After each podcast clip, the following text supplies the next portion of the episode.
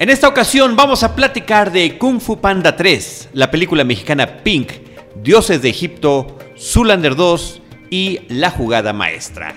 Bienvenidos a Cinemanet. El cine se ve, pero también se escucha. Se vive, se percibe, se comparte. Cinemanet comienza. Carlos del Río y Roberto Ortiz en cabina. www.cinemanet.com.mx es nuestro portal.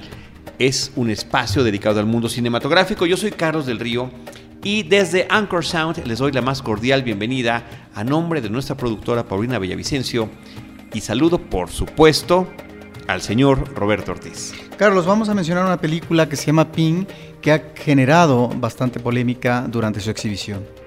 Pues eh, sí, Roberto, y varias películas más, pero si te parece bien, ¿por qué no arrancamos con la película Kung Fu Panda 3? que es la cinta que está convirtiendo la historia de este ingenuo, obeso, eh, torpe panda ya en una trilogía cinematográfica desde 2008 que apareció la primera película por parte de DreamWorks, donde en ese momento Roberto me parece que echaron toda la carne al asador en términos principalmente de la calidad de la animación por computadora, del CGI del diseño de los personajes, del diseño de, escenografías, esta historia que se ubica en la antigua China, en un mundo donde únicamente pues, eh, los animales son los que tienen características humanas y donde este panda que aspira, sueña con convertirse en un eh, gran maestro del kung fu, pues logra, logra esta ambición, logra este sueño viviendo lo que se conoce como el viaje del héroe, ¿no? Tiene una serie de factores que lo sacan de la mundanidad, después los retos, los eh, mentores que tiene y finalmente eh, enfrentarse a grandes enemigos para convertirse en lo que sería el guerrero dragón. Ahora venimos ya con la tercera película y lo primero que me llama la atención, Roberto, es que este esfuerzo en la técnica sigue siendo visualmente arrebatadora. La película visualmente es espectacular es una de estas cintas donde no solamente estamos ante un estilo único de animación por computadora, sino que se dan el lujo los animadores, los realizadores, de poner distintas formas. Por ejemplo, en esta parte hay una visita al mundo espiritual. Y este mundo espiritual lo podemos interpretar como algo más bien de corte psicodélico y donde además hay una representación gráfica que a mí me pareció muy agradable del Guerrero Dragón, porque Guerrero Dragón es únicamente de nombre y ahora podemos ver una versión, eh, digamos, en imagen. Y eh, también está el tema de los recuerdos. A la hora de que los personajes tienen un flashback, estos flashbacks son como en animación tradicional, como en animación en 2D. Aunque la película está en 3D y la calidad de la, de la tercera dimensión es, por supuesto, pues eh, ideal. O sea, es una película que se ve se escucha muy bien. Por otro lado, esto sí hay que tener cierto gusto al personaje del panda, eh, que es interpretado originalmente en la voz en inglés por Jack Black y cuyas gestos y facciones están también en la dimensión del personaje. Este es un personaje que a pesar de eh, haber logrado su cometido y de ir eh, teniendo distintas aventuras donde normalmente sale, sale bien parado, pues no pierde por una parte su humildad, pero sobre todo que me parece que es su aspecto más importante, no pierde la capacidad de asombro. Siempre se está sorprendiendo por lo que el mundo o literalmente de repente, ya cuando hablamos en un, en un sentido de donde el misticismo y la espiritualidad se mezclan, donde el mundo y el, lo que el mundo y el universo le ponen enfrente. Aquí está ante el reencuentro con su propia raza. Recordemos que él eh, originalmente es un panda huérfano que crece eh, cobijado por un ganso que tiene un restaurante. Entonces esta es la primera vez que tiene contacto con otros pandas en esta película. Se puede reencontrar con uno de sus mentores.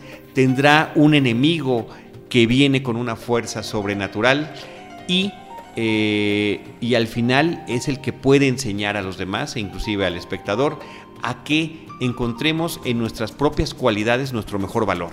Y eso hay que explotarlo.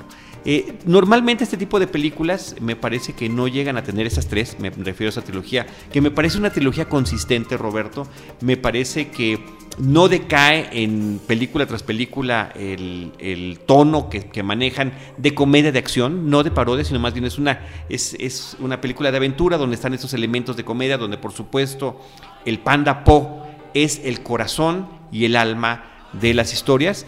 Eh, son sencillas, no estamos en el nivel, digamos, pues siempre hacemos la comparación con este tipo de películas porque son animación por computadora de Pixar en sus mejores tiempos, que siempre nos presentaba, y lo hizo recientemente en Intensamente, historias muy originales.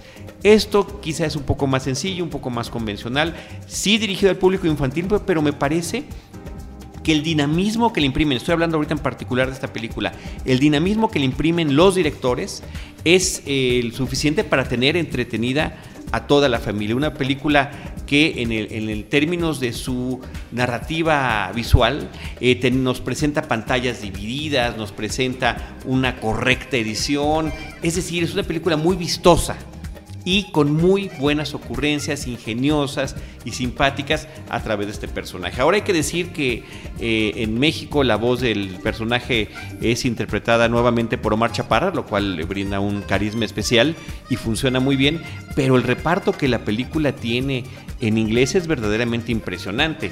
Ya mencionamos a Jack Black, a Jack Black como Poe. Aquí aparece Brian Cranston, regresa Dustin Hoffman, está Angelina Jolie, eh, aparece J.K. Simmons, eh, Jackie Chan y Seth Rogen, que también ya habían estado junto con Lucy Liu y David Cross. Bueno, pues es, me parece, un reparto de voces en inglés muy, muy atractivo de personas de primer nivel. Así que yo creo que esta película eh, cumple muy bien su cometido. Es, de repente me pareció como cansada la idea de tener que regresar al universo de Poe. Y fíjate que salí, Roberto, contento, eh, ligereza anecdótica sí, pero insisto, es una, una serie que no deja de, sorprender por su gran constancia, su consistencia en las tres películas. Y ahí está este panda con un gran corazón que efectivamente logra robarse al público y me siento allí incluido. Así que ahí está la película Kung Fu Panda 3 que se encuentra ya en cartelera. Roberto Ortiz, ahora sí, demos paso a esta película mexicana Pink que ha despertado cierta polémica. Es una película de Paco del Toro y los actores son Pablo Chen, Charlie López y Roberto Palazuelos. ¿Cuál es la anécdota eh, de esta cinta? Es ah, un matrimonio homosexual que acaba de adoptar un niño, conforman una familia y se van a vivir a una nueva casa. Uno de ellos es ah, estilista es, eh, digamos, el proveedor, la persona que eh, tiene el mayor recurso económico. El otro es un fortachón que eh, depende más bien de su madre, aunque tiene un trabajo, finalmente no tiene una consistencia económica.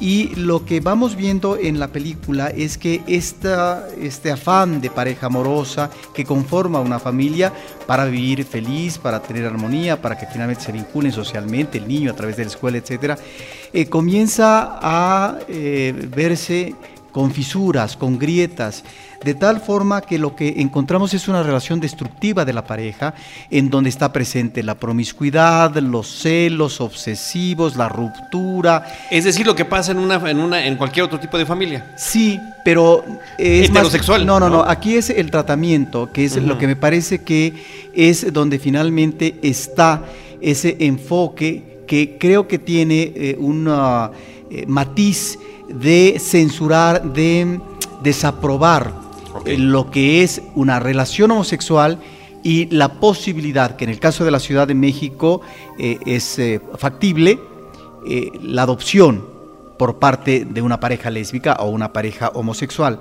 De tal manera que lo que vemos en la película es la reprobación de una relación de este tipo y por lo tanto es un tratamiento que nos lleva a un comportamiento de estos dos personajes prácticamente uno diría de desequilibrados mentales y emocionales que lo que llevan es al fracaso de la relación amorosa y al fracaso de la integración familiar e inclusive a eh, ubicar al niño que han adoptado que tenga tendencias tempranas homosexuales, como si finalmente fuera eh, fatídico. Un determinante. Entonces ahí es donde me parece que eh, la película es una película muy conservadora, tendenciosa, es eh, una película que no apela propiamente a la tolerancia.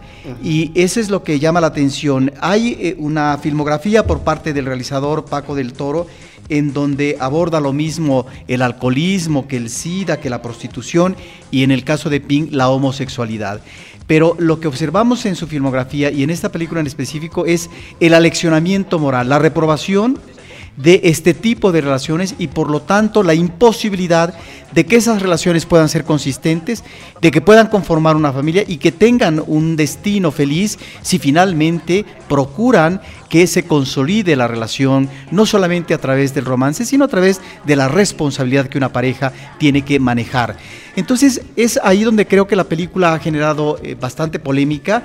Eh, creo que también está esta vertiente eh, religiosa cristiana eh, que ha asumido el director en alguna entrevista y en donde efectivamente es eh, no solamente una película con mensaje moralista, diría yo, sino también eh, que la redención podría estar en el clave religioso, en este caso eh, lo que sería la participación como cristiano, pero ni aún así, si finalmente la conducta es errada, eh, Dios podría salvarte. Entonces es una película que llama mucho la atención en el contexto de un cine mexicano, Carlos, que de repente trata efectivamente de manejar en una parte más, más abierta, más tolerante, este tipo de temas. yo recordaría una película de 2011 de Gustavo Loza, que se llamó La Otra Familia, con Jorge Salinas, Ana Serradilla, Luis Roberto Guzmán, Carmen Salinas, en donde también encontrábamos de otra manera la posibilidad eh, por la circunstancia que se daba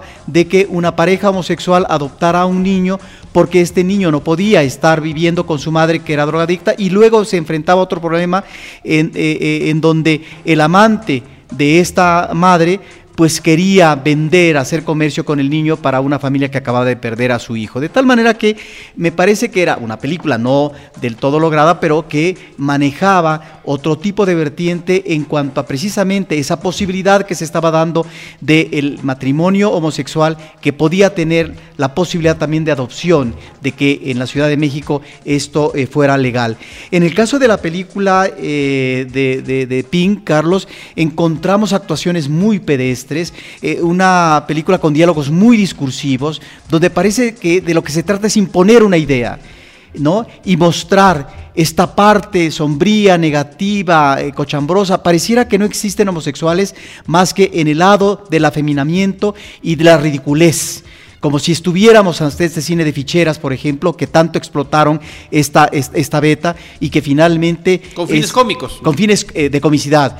Pero aquí eh, tal parece que hay como una propuesta seria en términos de eh, el mensaje moral.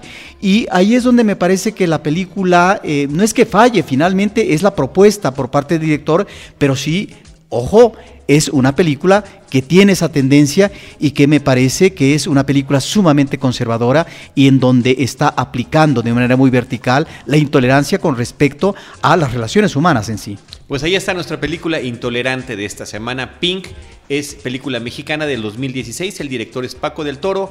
Pablo Cheng, Charlie López y Roberto Palazuelos están en el reparto. Roberto, tenemos también todavía, todavía continúa en cartelera la película Dioses de Egipto Gods of Egypt es el título original. El director es Alex Proyas. Fíjate, Roberto, este realizador que cuando vimos sus primeras películas, qué ilusión nos daba recibir una propuesta visual fresca, sí, con muchos referentes de otro tipo, pero que bueno, a mí, a mí hicieron, hicieron delicias de mí como espectador.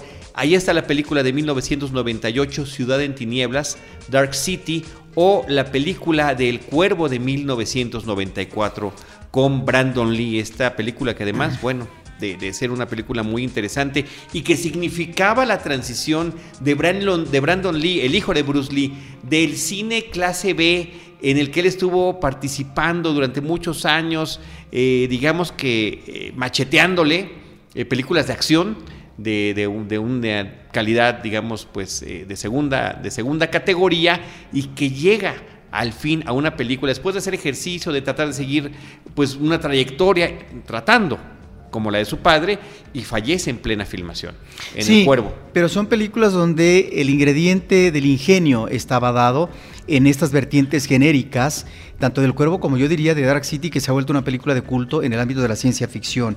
Aquí en Dioses de Egipto estamos ante una... Eh, un manejo eh, muy cargado de efectos especiales eh, de lo que es la conservación del trono, la usurpación del trono en el Egipto antiguo, en donde Osiris va a otorgar eh, lo que es, ah, digamos, el manejo de gobierno de Egipto a Horus, pero exactamente el día de la coronación se presenta Set con todo su ejército, que es una especie de hermano, quien arrebata el mando, mata al padre, y sumerge a Egipto en el caos, en la esclavitud, en esta esclavitud que hemos visto en otras películas, en donde los esclavos miles se encargan de hacer obras ah, eh, fenomenales, arquitectónicas, precisamente para eh, enarbolar el espíritu de los dioses y en este caso de Horus. De tal manera que eh, quien finalmente iba a ocupar el trono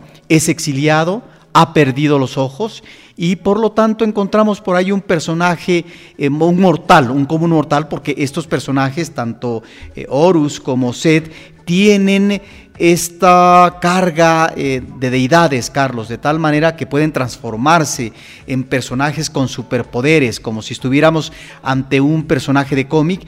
Y esto es lo que podría ser atractivo en principio, pero no siempre eh, los efectos especiales eh, cobran eh, la espectacularidad, el dinamismo y la convicción que uno quisiera, lamentablemente, Carlos.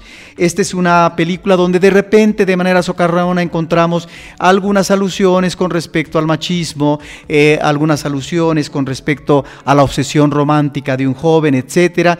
Y ahí está este itinerario por parte de uno de estos personajes, ve con un joven, un joven que ha perdido a su chica y que finalmente trata eh, de lograr una negociación para que no solamente el personaje eh, de Seth, eh, perdón, el personaje de Euris recupere, perdón, recupere en este caso el trono, sino que él pueda recuperar a su chica que aparentemente está muerta. De tal manera que ahí están este itinerario en donde a veces tienen que incursionar en el más allá, etcétera, tienen que hacer sacrificios para que finalmente puedan lograr su propósito último, que es un propósito de restablecer el orden y la tranquilidad en el pueblo de Egipto, etc.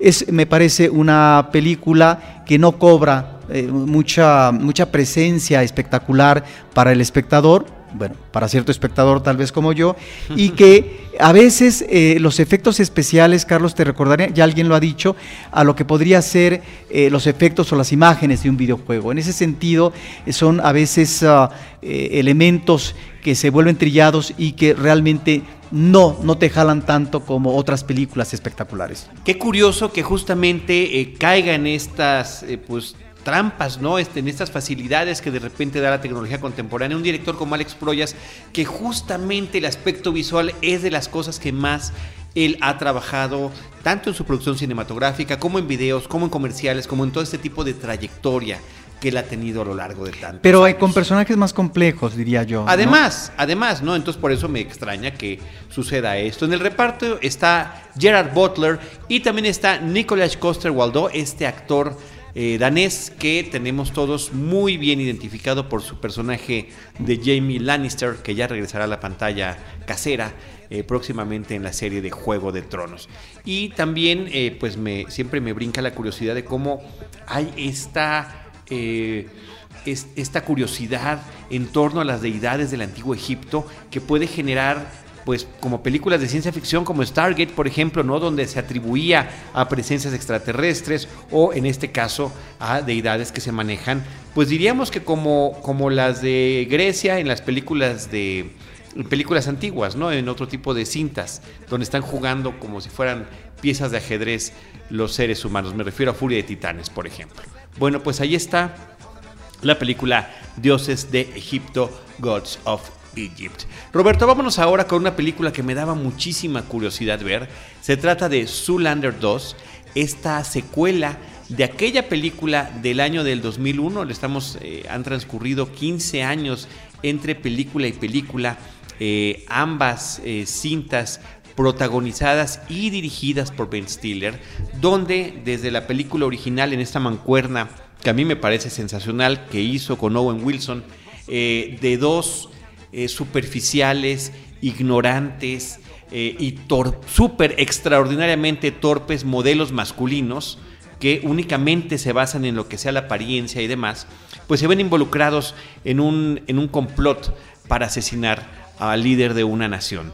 Eh, es una película que jugaba con todo este tipo de estereotipos y que otra cosa interesante que hacía era la utilización de personajes, actores eh, reconocidos para papeles pequeños. Así que de repente por ahí aparecía David Bowie, por ejemplo, ¿no? Para ser el juez de un concurso, de un duelo de pasarela al que se tienen que enfrentar estos personajes, o John Boyd como el papá de Zulander y demás. Eh, una película que en cierto modo me parece que ha alcanzado algún estatus de culto, como eh, una de estas cintas que en principio uno, uno pensaría que no dan para más y que sorprendía por eh, la utilización de, pues de ciertos personajes, ¿no? Como Mila Jovovich, que sale poco fácil de identificar. Ella se permite verse, pues ella que es una modelo, una verdadera modelo internacional, que se permite verse fea para, parecer una especie de villana de película de Bond. Bueno, pues 15 años después, Ben Stiller y buena parte del reparto tratan de regresar a esta a este estilo de comicidad y aunque Debo admitir que en ciertos momentos sí lograron arrancarme la sonrisa en la sala cinematográfica y sí lograron explotar correctamente la nostalgia, pues la mayor parte del tiempo, desafortunadamente, se siente muy forzada el todo el tipo de situaciones que están haciendo. Eh, Zulander eh, resulta que está en el olvido, vive como ermitaño, también el personaje de Hansel, que es el de Owen Wilson, y por ciertas eh, situaciones deben de regresar al mundo de la moda, pero ya son ellos unos vejestorios, ya son, eh, ya están absolutamente, literalmente pasados de moda y eh, pues nuevas generaciones manejan todos estos conceptos de distinta manera. De las cosas curiosas que podría yo mencionar de la película, bueno, sería la participación de Sting en un papel breve, también este, estos son cameos que tienen en la cinta, eh, muy equiparado visualmente también la forma en la que lo presentan es similar a lo que hizo David Bowie en su momento.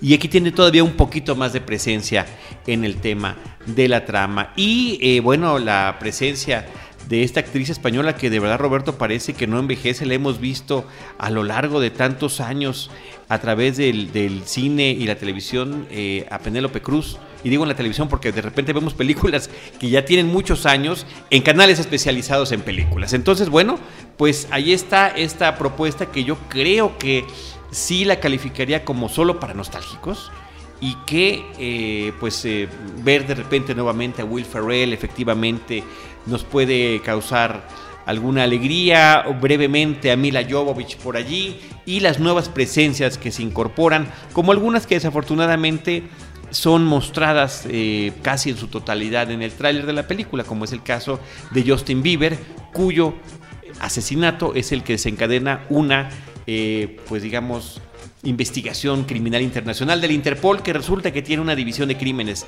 especializados en la moda. Y eh, la trama, pues eh, además de ser una suerte de película de espías, se identifica mucho con elementos como los que tiene el código da Vinci, ¿no? De sociedades secretas que están cuidando una gran, eh, un gran secreto y una gran historia detrás de todo esto. Así que bueno, ahí está la película Zoolander 2 para todos aquellos nostálgicos como este servidor. Roberto, finalmente eh, también continúa en la pantalla comercial la película La jugada maestra, Pon Sacrifice. Sí, Carlos, esta es eh, la última película que vamos a comentar. Qué curioso que en este podcast no coincidimos en películas que ambos ah, hayamos, visto. Y en el caso de la jugada maestra, eh, me llama la atención, es una película de Edward Zwick. Es una eh, película que nos remite, Carlos, a un jugador de ajedrez estadounidense, Bobby Fischer, que comienza a llamar la atención desde que es muy joven por su habilidad, la inteligencia para el juego del ajedrez y rápidamente va a ser promovido en Estados Unidos eh, para que eh, se convierta no solamente en el campeón de ese país, sino que pueda él más adelante disputar, esto sucedió efectivamente en 1972, el campeonato mundial, eh, disputárselo al soviético Boris Spassky. Y aquí encontramos en esta historia, son varios los guionistas, de, por parte del director, dos vertientes en la narración que son las que están en el centro. Por un lado, Carlos, lo que es eh, la atmósfera eh, paranoica de la Guerra Fría, que ya recientemente observamos en una buena película de Steven Spielberg, que se tituló Puente de Espías, cuyo actor secundario logró el Oscar. Y estamos ante ese clima y cómo la presencia de Fisher se convierte él mismo en una en una especie de pieza mediática que va a reunir los mejores valores eh, norteamericanos y que por supuesto va a poner, no en la picota, pero sí en la encrucijada, a, aquellos especialistas del ajedrez que pertenecen al ámbito socialista de estos países de Yugoslavia, Unión Soviética, etc. Eh, y por otro lado está en la narración esta personalidad, así lo refiere la película, anómala, diríamos que esquizofrénica, de eh, Bobby Fischer, eh, que se sentía vigilado. Recientemente hubo un documental que pude ver de Fischer muy interesante, eh, en donde yo pensé que esto tenía que ver con una vida posterior después de este campeonato. No, ya desde entonces él tenía este padecimiento de esquizofrenia y él se sentía vigilado y por lo tanto asediado por los comunistas, inclusive por los judíos. De tal manera que está esta doble vertiente, la genialidad del jugador maestro y por otro lado estos elementos eh, de sombra que tiene él y que eh, finalmente lo llevan efectivamente al campeonato y a ganarle a Spassky y convertirse en el campeón mundial. Me parece, Carlos, que eh, como retablo de la Guerra Fría, a partir de un personaje muy peculiar. Es interesante esta cinta, eh, hay, me parece también una interpretación interesante de Toby Maguire, que es eh, el que asume el personaje de Fisher.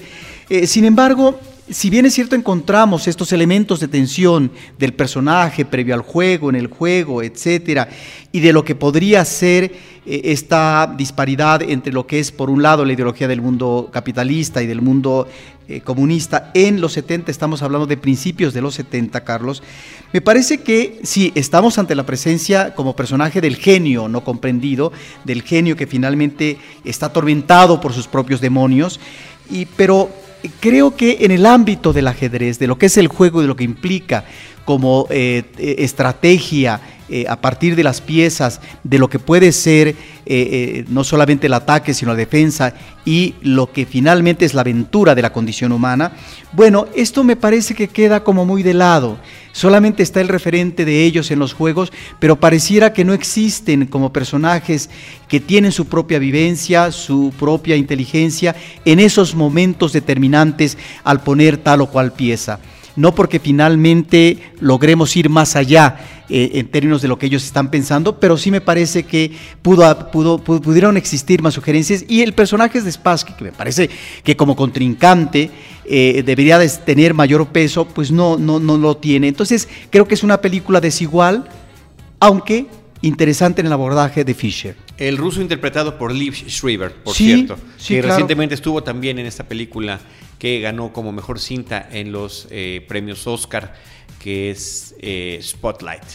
En primera plana. Y ya bueno, en la parte final, pues ya con eh, elementos de acervo, pues vemos cuál va a ser el destino ya de viejo final de, de, Fisher, que efectivamente tuvo, continuó con estos problemas, digamos, mentales.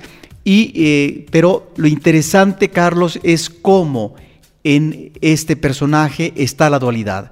Por un lado, ¿sí? un manejo enfermizo de su personalidad y la otra, la jugada maestra que le va a llevar a lograr el campeonato mundial. La película es dirigida por Edward Swick, que en su trayectoria como realizador cinematográfico tiene varias películas de época, Roberto.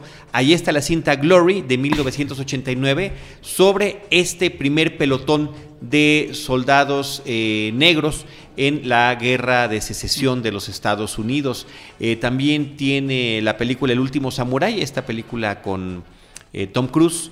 Eh, a mí me parece una película divertida e interesante. O Defiance, que recientemente también se trataba sobre la Segunda Guerra Mundial. Tiene varias y cosas. Este grupo de, de, personajes judíos que hacen una especie de pelotón de los hermanos. Justamente Liv Schreiber era uno de ellos, Daniel Craig y Jamie Bell, los hermanos Bielski una película que no tuvo mucho, mucha resonancia. Y esta cinta, pues que está registrada como eh, película del 2014, esta de Pawn Sacrifice, la jugada maestra. Sí, y nada más para mencionar, el público que es interesado, quienes nos escuchan del juego de ajedrez, pues hay clásicos, sobre todo podríamos mencionar aparece en una escena, pero que me parece que es una de las escenas clásicas de la historia del cine, Carlos, eh, lo que es la jugada en el ajedrez, en la película El séptimo sello del 57 de Ingmar Bergman, pero también más recientes del 78 con Bruno Gans tenemos la película El jugador de ajedrez, que me parece que es sumamente interesante, y también hay otra cinta del, del 93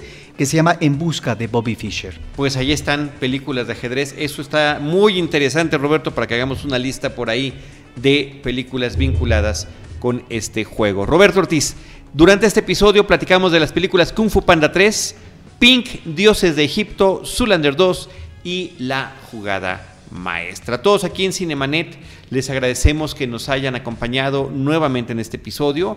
Eh, les recordamos, por supuesto, nuestras redes sociales, arroba Cinemanet facebook.com diagonal Cinemanet, Cinemanet 1 en Instagram y también Cinemanet 1 en YouTube.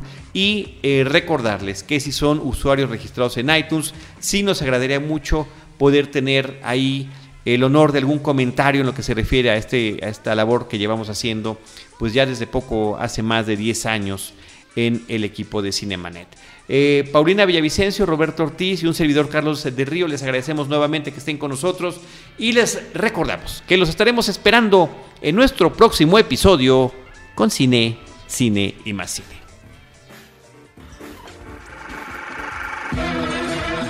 Cinemanet termina por hoy. Más cine en Cinemanet.